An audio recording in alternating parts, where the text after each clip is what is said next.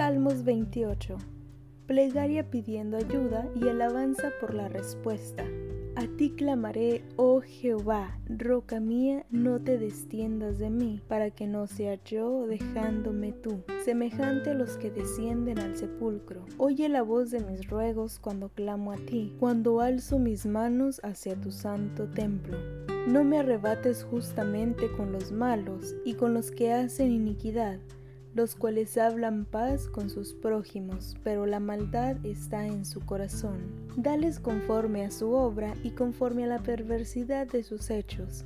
Dales su merecido conforme a las obras de sus manos. Por cuanto no atendieron a los hechos de Jehová ni a las obras de sus manos, Él los derribará y los edificará. Bendito sea Jehová, que oyó la voz de mis ruegos.